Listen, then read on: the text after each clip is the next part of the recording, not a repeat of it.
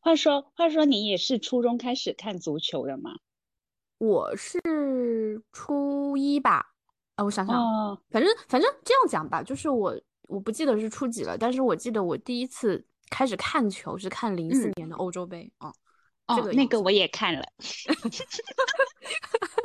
那那所以我们两个人那个差不多，对是，不是？因为因嗯为我很深刻的记得贝克汉姆嗯是零三年来的中国，啊，就就我很深刻记得，就那天我爸买了一个广州日报的报纸嘛，就那时候不是还经常看报纸嘛，然后我一打开就是他一个特写，你知道吗？哇，好帅呀，好帅呀，对，就就是暑假，然后我就瞬间就迷上了，就他当时那嗯，个发型就是。他那个时候很帅，啊呃，现在。我现在才发现他真的很帅，我以前还不，觉得的。对对对，我我我觉得就是在那个时候，好像怎么讲呢，就是足坛帅哥比较多吧。就你哦，确实确实对，然，后这是第一，第二就是说，其实我我现在想起来，我在那个时候，我对帅不帅没有那么深的概念，嗯，就是就是我不太会，不太容易有。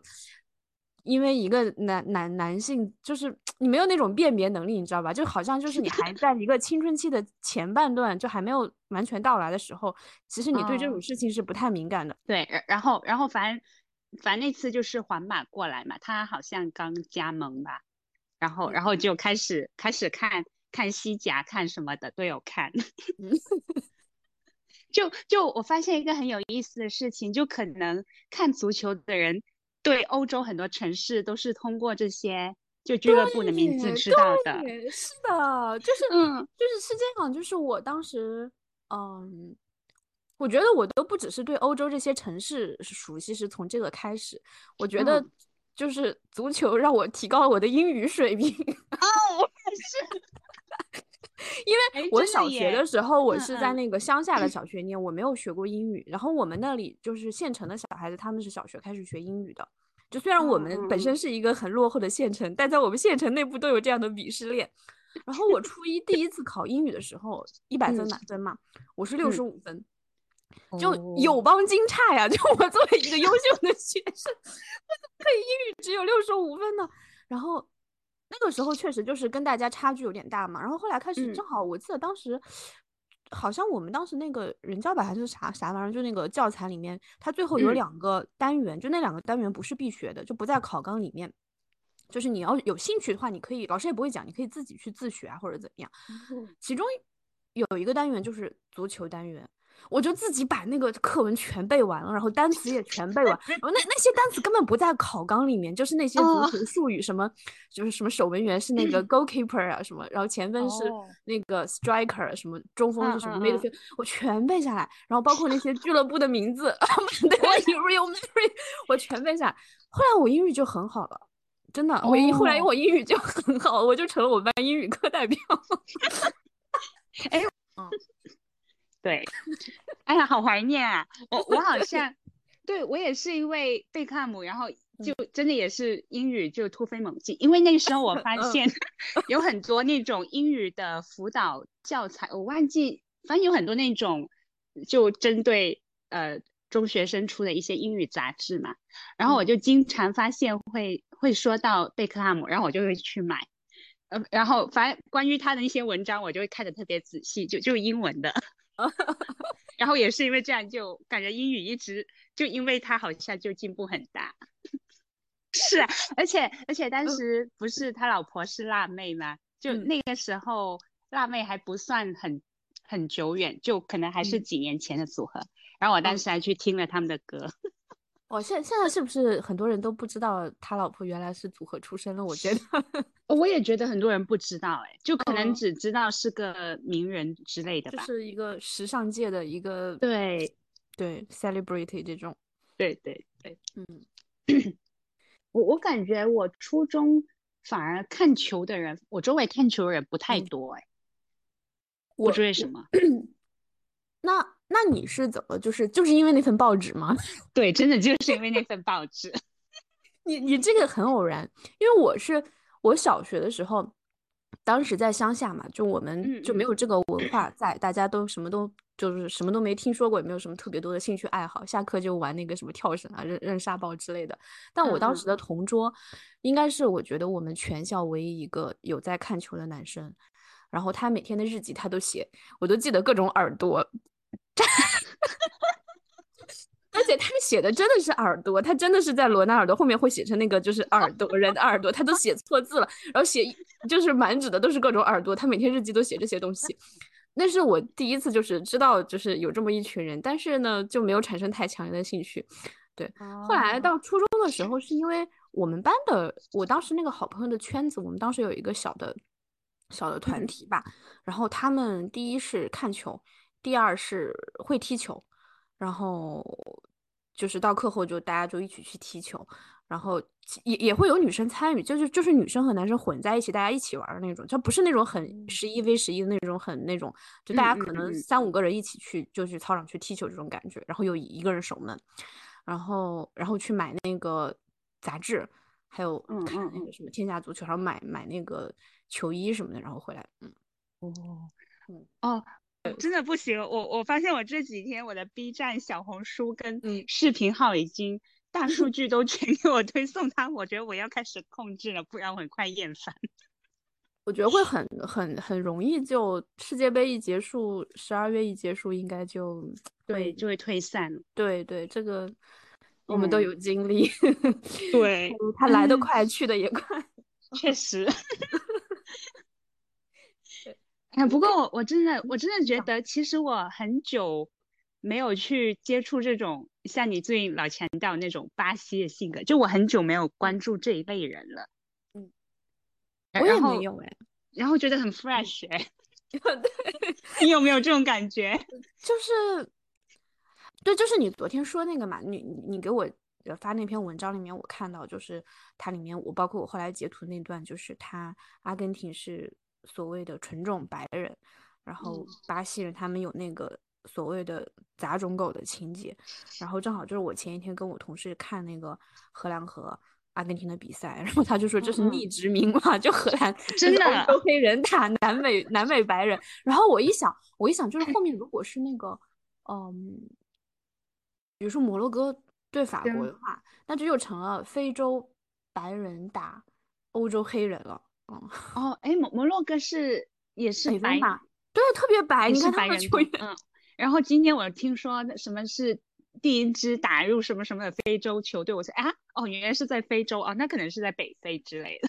对对对，然后回到那个，对你说到巴西的这个性格，就是我我自己就在回溯追溯，就是为什么为什么我就我到底是怎么上头的？因为因为我觉得你你你对一个事情上头呢。我就会很容易觉得他是我着了道了，就我着了这个宣传营销抖音这种 这样的吗？就我有这种感觉，那我就要去追溯、去反思我是怎么着这个道的。哦，我之前都是逆反的心理的耶。对，就一般，一般人家给我推什么，我很快就厌倦，然后我就要屏蔽。对对，然后天天热搜上热搜的，我就会翻白眼。对，然后这次我就很可悲的跟热搜热搜高度同频了。嗯，我我觉得可能我自己的话，我觉得好像是因为，呃，看到一些我应该不可能 拥有的东西，就是就很很沙雕的说，就是不可能活得这么没心没肺啊。嗯，我我我原来我我我看大家总讲，就是说很难以理解他们嘛。但是我我其实你一细想，这些人他都是这些球员都是。几乎是没有接受过教育的，对，基本可以说是文盲的水平，真的是文盲的水平。就我觉得对南美，呃，倒也不是说一点概念都没有吧。南美反正在在在大陆的话，它还是有一个有有那样一套的东西、概念、语言放在那里，就是马尔克斯啊。你要硬说的话，我觉得马尔克斯更靠一些，博尔赫斯写那些东西跟内马尔完全挂不上关系。完全没有关系，好不好？博尔克斯是一个很，你要硬说的话，可能是卡卡那种。对对对吧？对吧？然后还有还有，我想到南美还有聂聂鲁达，聂鲁达是，我我印象中感觉他们都是说西语的，是吧？对。就其实你昨天发那篇文章里面，他也有提到整个南美除了巴西，大家都讲西语嘛，所以巴西是个异类。嗯，哇，好神奇啊！而且它又很大。嗯，对，它面积又很大。其实我对巴西的一些印象，就是因为因为我们专业就建筑的话，巴西还是有有几个大师的，就很有名的建筑大师，所所以有一点点印象。那很神奇啊！就是在这样一个国家出，因为我觉得建筑师建筑好像也是一个，对吧？欧美人垄断的一个东西领域。对对。嗯，我一下子还想不起那个大师名字，真的糟糕。快快把想再 diss 一下，我说中国这么强，好像也应该也没有什么国际啊，贝聿铭也不算中国的这种大师。有啊，有一个所谓的大师就叫王树嘛。嗯，你你知道吗？我不知道。哦，你知道是吧？啊，你不知道？我不知道他他他的作品呢？他的作品呢？代表作品呢？他他有哎，就是中国美术学院就哎，这就是那个象。象山那个吗？象山校区那个。对对对，啊，对。然后，然后宁波宁波博物馆什么，反正他，呃，他拿过那个普利茨克奖，所以就是，嗯，是在国外是，国际上是蛮蛮得到承认的。我感觉国内大家说的话就是贝聿铭，啊，对，但他是华裔，对对，他是华裔。但说起来，他的那几个建筑我还都去过。一个是那个香山，还有是那个苏博，还有那个就是那个那个那个卢浮宫那个金字塔。对对对，哇，香山饭店你都去过？对 对，你北京嘛？嗯，可以可以。对，到此一游。扯远了。就他不要嗯。对，其实 其实就是，其实就是阿根廷的，好像一直存在感就很强。然后你像那个就是呃什么呃，就是那个 Don't Cry My Argentina，然后包括那个，哎，真的哦，你这么一说就觉得这首歌就很出名。对，因为嗯，对。因为阿根廷队一直不都是那种悲情气质的嘛？就虽然他跟这首歌没啥关系啊，但我总是把这两件事联系在一起。我觉得这首歌导致了他们的悲情，我有这么一个迷信的联想。嗯，有有，然后经常看到梅西落泪还是啥？所以所以他们，嗯，对对对，跟他们这种悲情的传说对一致，然后再加上他们他们早期的一些球员都是。长头发比较多，阿根廷他那个长头发最好看的是，就是很他是跟马马拉多纳同，因为马拉多纳也是长头发，但是马拉多纳显然不好看。对，但跟跟马拉多纳同期的那个风叫名字就你听啊，这个这个这个外号就很牛逼，叫风之子。哎，这个风风之子我有印象，对，卡基尼叫啥？卡吉尼亚，为什么我我对这个名字 又没印象？可能是因为风之子，我是我对这个人呢，就是说，因为他叫风之子，我才去看他长什么样。我不是因为他知道他长什么样我才喜欢他，我是因为名字我就决定我此刻要喜欢他了。哦，好神奇啊！哎，你有没有觉得我们这期的主题特别的女球迷刻板印象，完全不聊球，都是这种？就那帮人就可以说，看他们果然不懂球。确实，确实对，那又怎样？嗯，呃，不过我感觉我我们反正对足球的基本规则还是非常了解的，没有那么难。我不知道为什么，就是现在有一些男的，一一怎么着，就是说开始就跟个老师突然拿出个条开始考你一样，就是在所有场合他们都要问这个问题，就是你知道什么叫越位吗？这个我初一就知道了，好吗？但是我就不知道裁判是怎么判越位的，这是真的。嗯，对我我也觉得很神奇，因为裁判他怎么可能？要是换我，我觉得我就看看不到了，那个太快了。对，嗯，对呀，就看到我都觉得很离奇。我也觉得，嗯，对，现在他们有那个系统的话就会好一点，但是以前没有，我就不知道怎么去看。是啊，嗯，哎，真的离谱。你每次你说每次他觉得你不懂规则，那我就想，那我们来高深的谈一下足球吧。结果每次都是在问你懂不懂什么叫越位。然后我当时不是现最火不就是嗯梅西和 C 罗嘛？然后梅西和 C 罗相当于是我我 C 罗要更早一点，C 罗在我记得在初中的时候，我那会儿看他就开始他那届欧洲杯。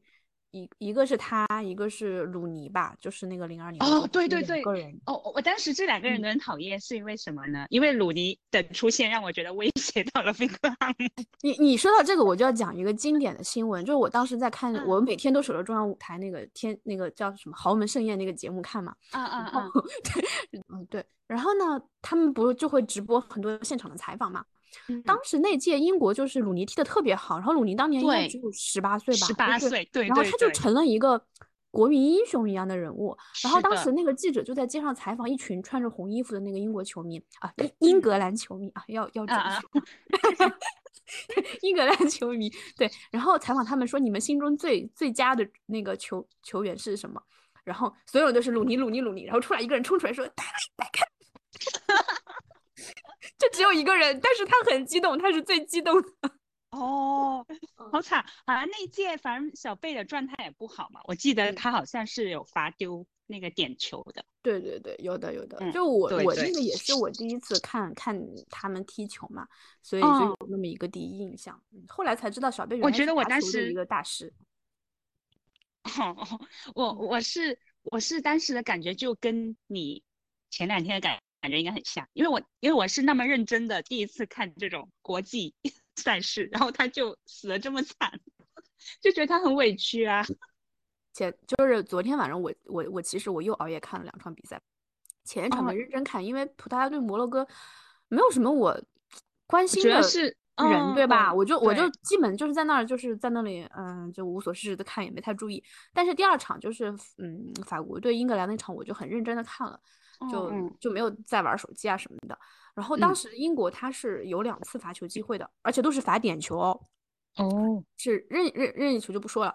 然后有两次罚点球的机会，然后两次都是他们那个队长就是凯恩来罚。第一次他就进了，第二次呢他就没进。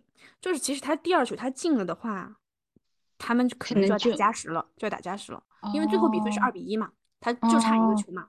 天呐！然后这两个球罚球的时候，镜头就都给到了小贝。那个解说，他在他在现场的。然后那个解 说就说，他那个解说就说，这个镜头我们都很懂他是什么意思。他的意思就是，如果他在，就是他罚了。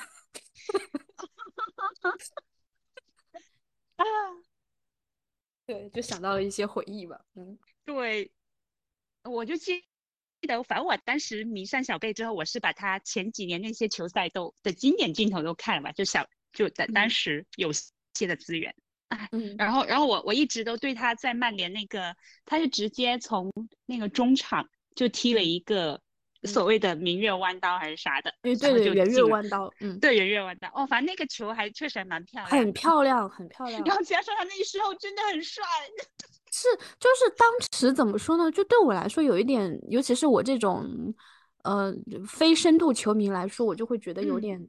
他的外表有点掩盖掉他的实力，就你一直觉得他就是帅，但你后来发现其实他的技术很好。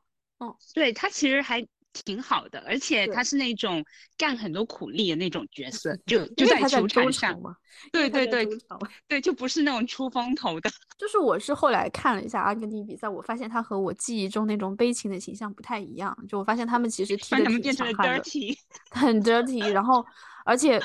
而且其实你像那场，他跟荷兰那场，就大家普遍感觉就是判罚很很偏向他们嘛。对，就是荷荷兰应该，唉，其实某种程度上，我觉得那场的裁判是对胜负是有影响的。如果你你你轻微的有一些多多少少的或松或紧，那是难免的嘛。毕竟这里面本来就有人的因素。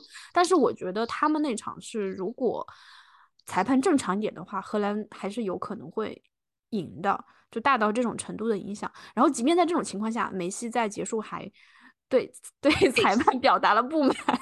嗯嗯嗯，对，所以我就想啊，他们他们也不悲情，他们还挺幸运的，我觉得挺 lucky。但是你要看联赛的话，确实就是中学时会看联赛看的最最多了，就俱乐部的赛赛事，然后后来就只能看看杯赛了。对，其实看俱乐部那个也挺刺激的。俱乐部其实我觉得有时候比世界杯好看哎。对，因为他们更加反正就会更精彩吧。对，更精彩。他他们他们也更熟嘛。我我这次看就是你像巴西那场，我觉得就是内马尔跟他的那些，他传球全都啊，全都传空，对就是感觉大家互相就磨合不行。对。我我会感觉到内马尔内马尔挺习惯，就说拿到球，他好像会速度很快的又传给对对，然后发现那边的人没有跟上来，对，反应过来，对，一边那边的人可能还差几步才能上来。哎呀，看来我也得去看一下古总的比赛了，不然找不到他的黑点。不过我感觉足球这个这个商业化程度，就我是到现在才意识到，它真的商业化好高啊。以前我是没有那种感觉的，我我以前只是听说他们什么周薪多少多少，呃几百万英镑还是啥，就那时候看看说小贝啥，那时候是没有概念的。哎，我们小时候总以为自己将来也会成为有钱的人，总觉得和自己没有差很远的样子。对对。好心酸啊！现在才知道那是什么概念。后来发现人家的日薪，我们可能要赚好好好十来年都赚不到。是的，可能人家的日薪是我这辈子的收入。对对，母总日薪四百万，好 高吧？嗯，哎，羡慕母总。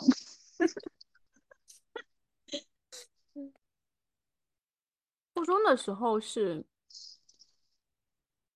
我初中硬要说主队的话，就是巴萨。硬要说的话，哦，嗯，但其实没有什么原因。我当时我没有那种，就是像你比如说你喜欢小贝，我当时其实没有这种程度的球星，不存在。哦，但可能会比较喜欢看小罗。小罗，对小罗。然后当时那个我我不知道你还记不记得埃埃托奥也在巴萨。呃，记得这个名字，完全不记得样子。对，是不是也是什么三叉什么？他是喀喀麦隆的，好像前阵子看新闻是在是在竞争什么喀麦隆足协主席。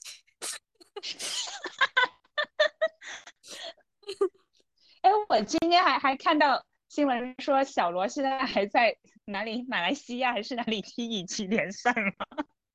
哦，他是他是。他好像是去那边踢了呃友谊赛，然后当时那个新闻特别好笑，说是小罗现在什么四十二岁复出，呃周薪超过 C 罗是什么呢？就是说他其实他只复出一星期让他踢三场比赛，然后这样算下来就是给了他一星期的那个钱是比 C 罗现在一年除以是高的。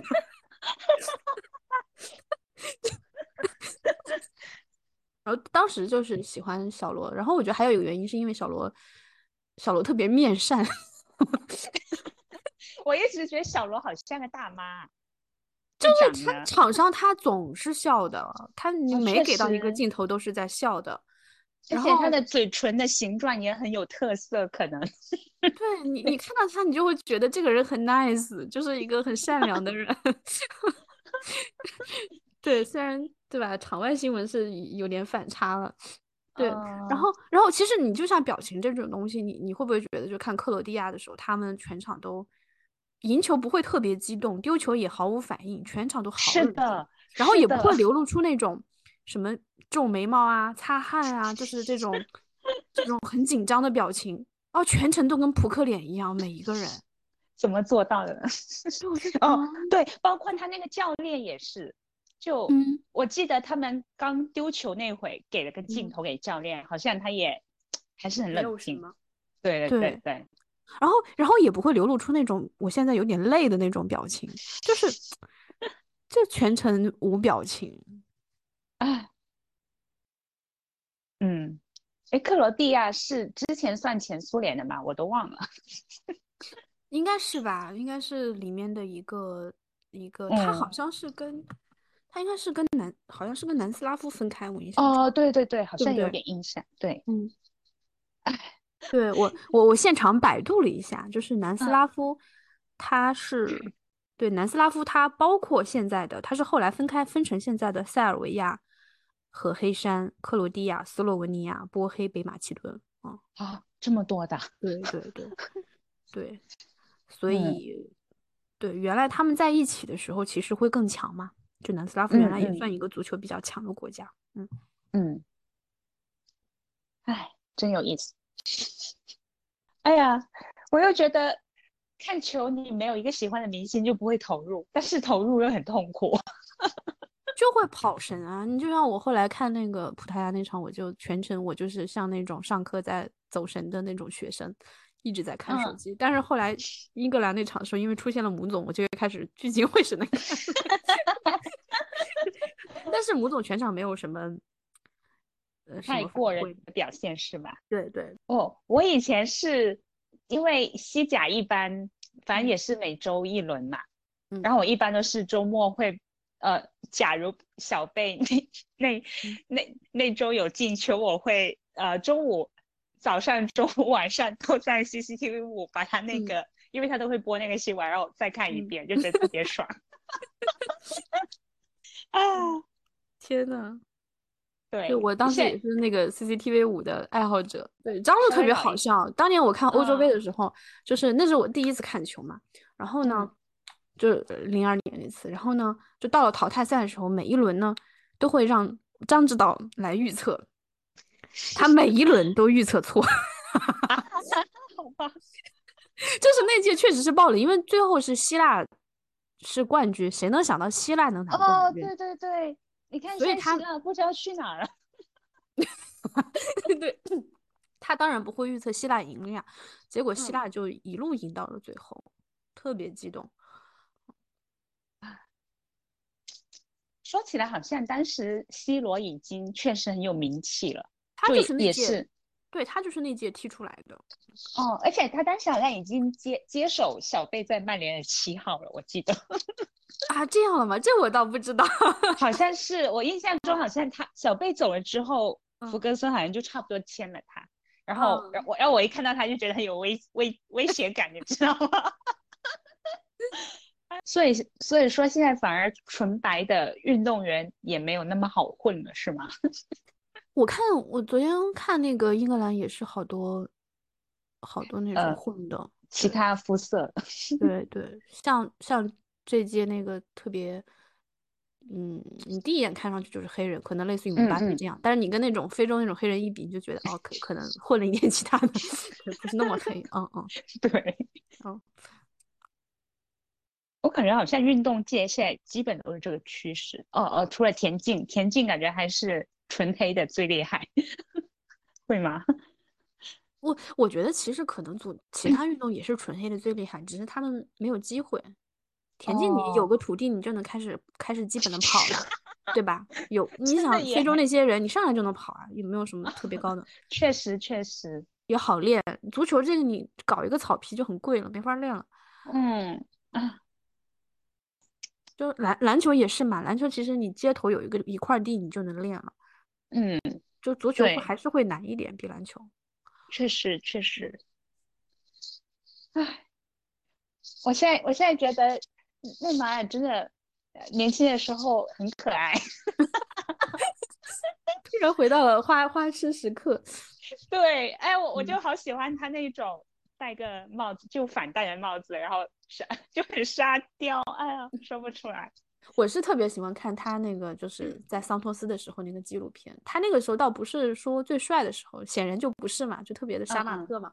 对，但是但是那个我不知道为什么，就他当时在桑托斯拍那些纪录片啊，就是他整个那个色调比较暗，然后饱和度比较低，你看上去就特别南美，特别有那种，就是那种感觉，那种南美大陆的感觉，也也很街头那种感觉，然后也很怀旧，有有有时代感。那时候他爸可能的商业运作也没那么厉害，可能后面就没有钱，还没有钱开始运作。对，现在是个团队。对他爸说，以前他爸都是自费去坐着公交什么倒好几趟去看他的比赛，后来自从儿子出息了，就可以坐飞机去了。这个这个差别也太厉害。不过说起来啊，虽然说他爸什么对他。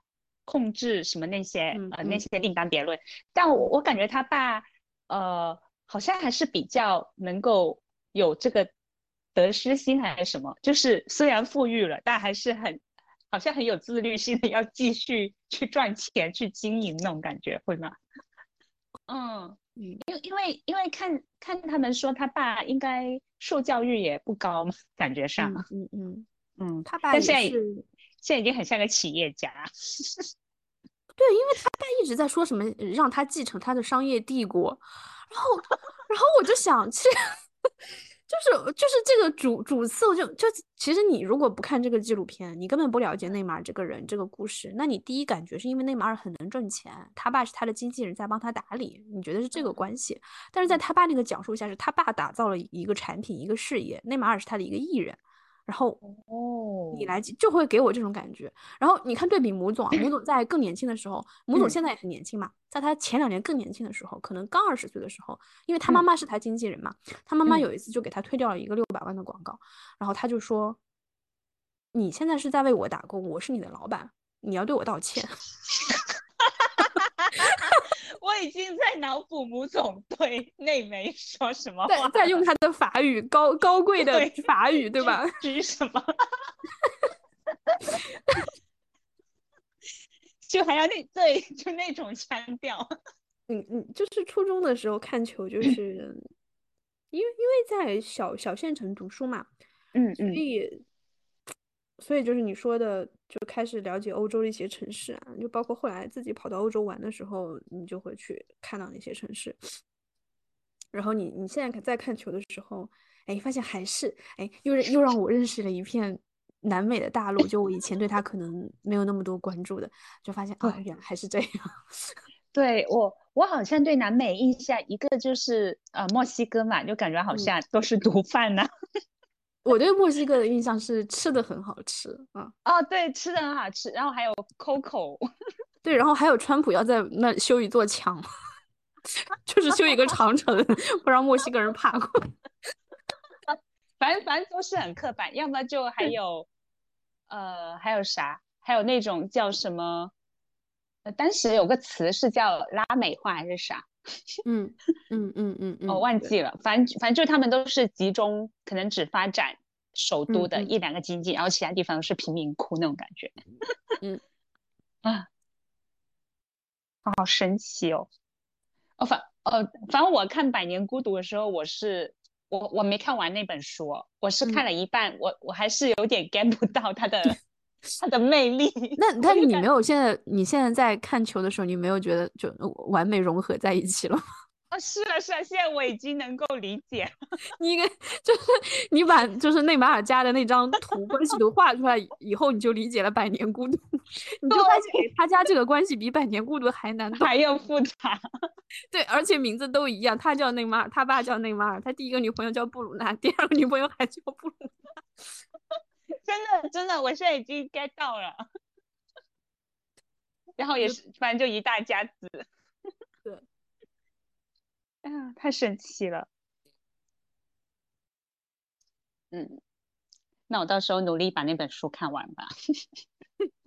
对，然后其实其实那个霍乱时的时期的爱情也是，就可能很多人看霍乱时期爱情的时候，你你作为一个东亚人，你一上来也是。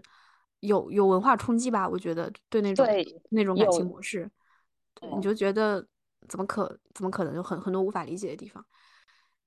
但但我对霍乱时期爱情可能还是太讨厌那个男主了。你你看前半段确实很很恶心，我真的觉得好多地方写的很恶心。对，而且包括他最后他不是还跟那个很小的那个小女孩吗？那段是最最恶心，那就是娈童了吗？对，那个，但你看到最后那段他结局的时候，还是会很震撼的。我觉得，哎，我有点忘了，结局就是哦，是他们一起了，是吗？对对，他们在，他们都已经很老很老了。哦，对，那个，嗯，我是另外一种程度的震撼，我就想，对吧？就 shock shock shock 到了，对，居然居然居然升华了，嗯，就就是一种让我有点恶心的那种震撼吧，嗯。对，然后，然后你现在看看了 我们这个 B 站视频以后，你就发现，哎哎，我又懂了。对，我觉得刚刚刚刚大罗那个关系，我已经开始震惊了。对对，桑托斯他所有我为什么喜欢看桑托斯，就是你你包括我我们后来看到很多他当时在桑托斯时期的那个视频都是他们那个南美解放者杯，就解解放者杯是有点像就是南美的欧冠这种感觉，就是俱乐部打的一个比赛，然后很多视频都是他们打解放者杯时期的那个照片嘛，然后嗯内马尔是继贝利以后第二个为桑托斯举起解放者杯的人，当然他不是唯一一个功臣啊，只是说他在的时候第二次吧。然后，所以，然后，然后我就看他们就是获得胜利以后那个游行啊什么的那种快乐采访，真的很就是狂欢节的感觉，太有感染力了。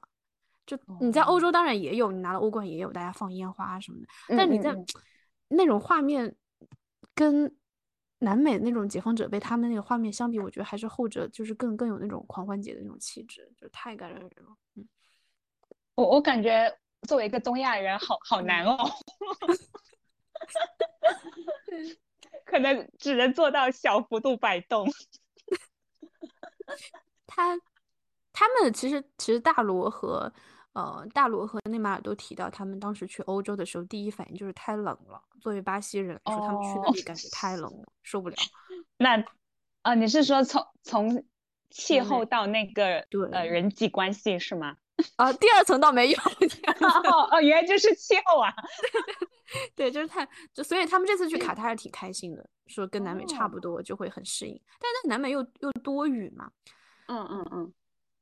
我我还以为巴西这么大的国家，呃，总总会分好几个等级。会分，但是它的人口大大部分在里约，里约是这种气候。它在那个高，就是巴西利亚叫那个高原上是比较干爽的这种气候，但是在里约这个地方就是那种很炎热的气候了。嗯，然后巴西的人口大部分它是很怎么说呢？分布不均匀吧，就在那个凉爽的地带，其实人口分布很少。然后巴西人口也。总体来说也不算多，嗯嗯，不不算少，不算少。哦哦，但 对，跟中国比起来都不算多。那倒是，那倒是哦。所以，所以他的，你要说巴西人的话，他们肯定是对那种炎热气候更熟悉。嗯，那我看了一下，巴西是两点一四亿人。哦，那确实很少。我记得它面积也就只比中国少一点吧。嗯，它就是少一些。嗯。可能比美国还小一小一点，对，巴西面积应该比美国小一点。嗯，美国应该是第四，巴西应该是第五吧？感觉。哦，哎呀，这么说起来，确实对巴西什么文学、电影一点印象都没有哎。只有狂欢节，就之前看那种，它都是那种美国化了的那种，比如说。看那个叫什么《里约大冒险》那个动画片，哦，它其实都是美国人拍的，就迪士尼中的巴西，对，就比如 包括那个 Coco，它那个好像是墨西哥吗？对对，但其实它都是美国人眼里的，美国人拍的功夫熊猫什么的，所以所以之前好像都是通过美国人去看，你要直接的话，好像真没有什么了解的啊，就对我。只是他们足球好，我我只我只对他们足球有印象，嗯，好神奇哦，嗯，但他们又是一个，对啊，我就无法理解他们信教又这么的普遍，这这给我一种什么，这是什么欢喜佛什么藏传佛教的感觉，就我以前就不能理解为什么藏传佛教里面的那些。喇嘛们都可以，还有那个就是那个转世的那个活佛都可以有老婆。我以前就我觉得他们这个教义好牛逼啊！就他就他又可以享受老百姓的这种供奉，又可以有这种世俗生活，他就怎么就这么牛逼？可能是发明这个宗教的人特别特别会会弄，对，他就想的很很周到，是吧？对，嗯。那你看，你看我们这边的这些。就大陆不能讲大陆吧，就是在汉族这边的这些佛教，至少他们装的还是要装上去，不能有太多私生活的嘛。实际上可能也有很多了，但表面上还是没有的，还是要禁欲的嘛。是的，是的。嗯，就就你你说，就算皇帝要宠幸，感觉也是一堆程序啊，就更像一个仪式完成，对吧？对对，而且还有时辰的控制，哪像他们想想怎样就怎样。但他们确实，巴西确实宗教文化很浓，真的，就每一个球员他上下场都在画那个十字，注意到对。然后，然后包括这次内马尔他发发发了那个文章，就是告别世界杯以后，就那些那些巴西民宿，就什么卡卡大小罗不都来安慰他嘛？每个人都是说什么上帝，什么上帝。我我就想到你那句话，可能他们也只会讲上帝。啊，真的哦，我也看到了卡卡回复他什么什么上上帝什么什么鬼。卡卡的这个信仰已经成了他的人设的一部分了。哎，我我记得你之前还说要约我聊人科的。哎，我对他不感兴趣了，咱们。我也是，我也是。哎，自从自从见识到了内内马尔内马尔疯癫，我现在感觉我我的口味开始变重了。就是其实你你不觉得任科他你一开始喜欢他的点跟内马尔有点重合的嘛？就他也是那种啊，有一点有一点，对他也是城中村嘛。嗯，但是嗯，你说，但就感觉任科会。每次都还是爱装吧，哎，也不能说装，就他会拿出一些正很很在正统上被认可的一些东西来跟大家说，比如说他会说某个哲学家的一些观点或什么的，但内马尔就只有上帝。他是一直这样吗？还是说火了以后才这样？哎，因为我看的都是他火了之后的一些采访，嗯，然后他基本都会。分享，其实他也不是想装逼，他就会跟大家分享他最近在看的书或者电影或什么，但就会讲一些，呃，太过呃学术的人会承认的那些观点，我就觉得没有那么喜欢，就是有点无无聊，就是他被营销了，他上找到了，对，其实他还是被营销害的，就是看太多了，如果只是看过一两次，觉得还挺神秘的。我我觉得其实这个也是我们前面讲到的，就是你你作为一个东亚人，不管你有没有在这种所谓正统的学术教育里面，嗯，一步一步走过来，然后即便你是像任科这样走这种一个剑走偏锋的路子，他仍然是想得到这种认可，对对吧？他仍然不想说我是一个文盲，对对，但当然他也不是文盲啊，只是说他仍然是说我是一个有文化的人，对他其实就是想。就在我们这个社会，还是得有文化。就对对，可能你没有文凭，但是你得有文化。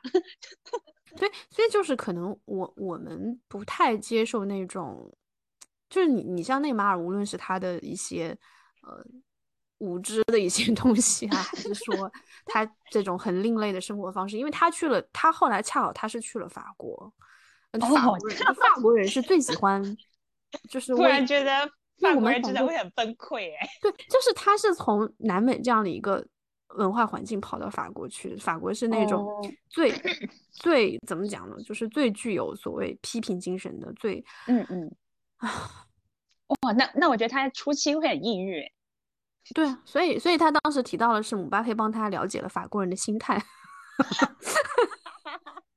就是告诉他法国人是怎么想的。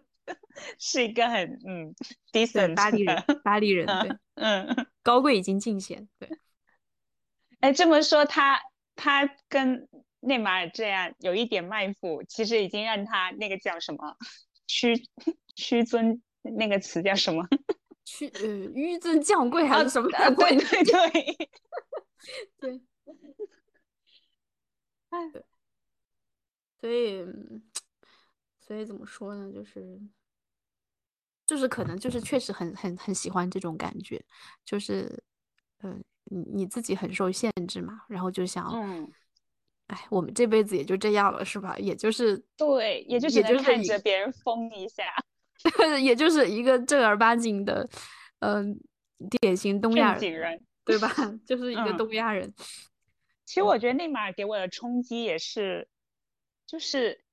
呃，一个是不仅仅是他，而是他，比如说那个国家有很多人都会像他这样，我就发现原来真的有一个社会是，呃，这样也可以继续运转的，就不是说幸福啊，就感觉还是一个很正正常运转社会，就觉得哦，就他们可以自洽。对对对对，他们那个逻辑，你你你看起来好像是很很混乱的，很混乱中立。嗯嗯。但是他们自己定义起来，可能也是有他们那个是非的标准，然后有一些道德的东西，他们并不觉得自己是特别特别混乱、没有底线。他们可能有他们的上帝，只是他这个上帝怎么运作，我就觉得好像很灵活。这个上帝很灵活，走心。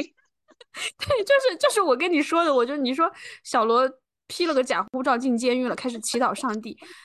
你上帝不是？难道不应该告诉你不要犯罪吗？你可能他们的上帝从来都没叫他们不要犯罪，然后犯完罪，你等着上帝来救你。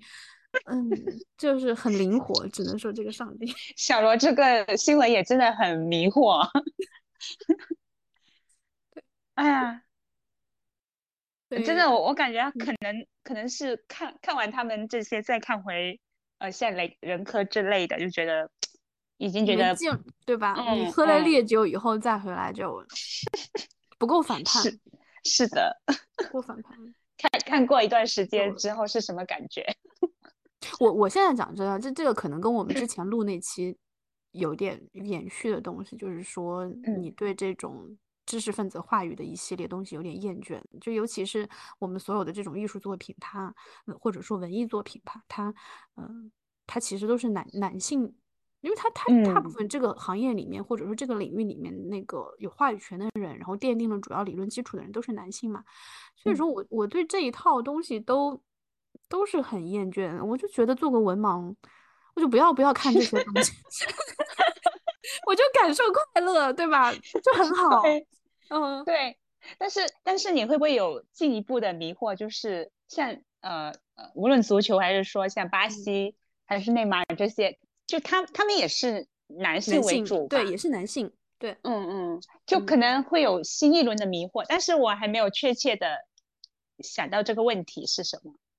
嗯，他这个还有一个挺挺特别的地方，就是说，其实他大部分时间他踢球，他还是在欧洲踢，所以你要如果是看他他个人身上有很南美的一部分，然后也然后他的大环境还是在这种欧洲，就是这种对吧？就是非常文明社会里面跟这这帮人在一起，然后又是一个全都是男性，而且全 全都是那种非常。用我们话来说，阳刚的男性，呃，对，就是，然后，哎，大体感觉其实欧洲的男的虽然也也也也这帮就是这帮背景男的男的明星，当然他们也很烂，然后南美这帮也很烂，但是不太一样，就是欧洲这帮他们会藏起来，就他还是会他还是会避讳，还是会装的，对对对。但巴 西这帮人就都是在采访里 直接讲，都是在阳光阳光下直接发。对，哎，我我就很深的记得，我记得是初三的时候，嗯，当时是小贝第一次被媒体报道出轨嘛，嗯嗯嗯嗯嗯，是确切的出轨，就还是跟某个秘书还是啥，然后来辣是什么？好像嗯哦类似吧，然后好像辣妹还原谅了他什么的。就就就我觉得，就像你说的，他就是还是一个流流程上，还是必须掩盖、必须道歉什么的。对你像 C 罗，C 罗他 C 罗已经够很，我觉得已经算这里面比较没道德底线的人了，放荡的。对，但即便是他，他跟那个他呃那个伊莲娜，就他比较早那个女朋友分手。就那段谈的时间还挺长的的时候，其实两边对这种分手的原因都比较的沉默。然后当时也是一些小报记者扒出来说，C 罗什么十二次出轨还是怎样。然后那个那个他那个女性就不就受不了了嘛？他说，好像那个女生后来还发了一条微博还是怎样，说是啊不是微博啊，就是 ins 推出来是怎样，就说就说要要选择要要碰到一个忠诚的人，就就内涵他嘛。但是两两边他可能我觉得他可能签了保密协议。他可能就是不太能把这种事情拿上来讲，嗯嗯，还是挺不一样的。对对对，但是你像 巴西这帮球员都是公开讲的，嗯，不会觉得不能讲，直接采访。但但我是大开眼界。我还有一个启发，就我在这个里面，就是还有一个启发，就是因为我我看内马尔采访，就是说，你你一方面是我们作为观众，我们能够感受到这个快乐；，另外一方面，我觉得他自己会很强调这个东西。他当时有一个呃嗯采访里面，他说他说我们要在快乐中用用到百分之百的努力。然后在另外一个采访里说，他说我每天都在想，要怎么样来保持这种快乐，就是他们是会把这个，就他不是说自然躺在那里我就很嗨，他是会要去调动自己的一些。能力去让自己保持在这个状态，所以我觉得这个也也也是给我的一个启发吧。就是当你当你你其实你去看他们的这种，无论是内马尔个人也好，还是说啊巴西那些球员也好，还是说巴西整个国家的也好，他们其实生活的状况并不好，嗯，都是贫民窟，然后贫困，然后战争、暴力，然后腐败，都是这种环境，但是。就可能就是一种启发吧。就当你怎样的时候，你是不是还是要自己去找一些能够快乐的办法吧？我觉得，我我在想会不会跟呃，比如说印度也有一些人是这样的呢？就又又又涉及到刻板印象了。嗯，印度很卷哎，其实但但是印度是会怎么讲呢？就是就是你看巴西是混血，但是呢。嗯，就是大家都是混血，但印度其实它就人种分的很明，对，它不会通不会通婚，它那个上层会很卷，然后下层就是另外一说了，上层可能比华人卷的也不像上层。对对对对，我刚我刚刚想的就是说，他们那些所谓下层的人，可能就是有自己那一套自洽的逻辑，宗教嘛，就靠一些宗教啊，然后靠一些东西，对。这个这叫什么？逃避可耻，但是有用。就我们可能就活得有点太那什么了，需要一些这种东西吧。嗯，哎呀，越越来越感觉到。对，就就就回到开始那个话题，就是我我为什么生气？就我本来找了一个为期只有一个月时间，可能来得快去的也快这种。速效肤浅的快乐，对，肤浅的快乐就是你没有任何营养，甚至可能有害的一个一个快乐，但你可以让你暂时忘记那些事情，但是就被剥夺掉了，这就有点不爽。没事没事，现在现在作为一个跳出来了之后，也是可以继续的，升华了，升华了，嗯嗯，肤浅的快乐升华了，吧，对吧？对，然后我们可以继续，就是找到一些快乐吧。嗯嗯嗯，好的好的，谢谢。好的，嗯，拜拜拜拜，晚安。你可以看，你可以看那个视频了。对，晚安哦，晚安晚安，嗯嗯。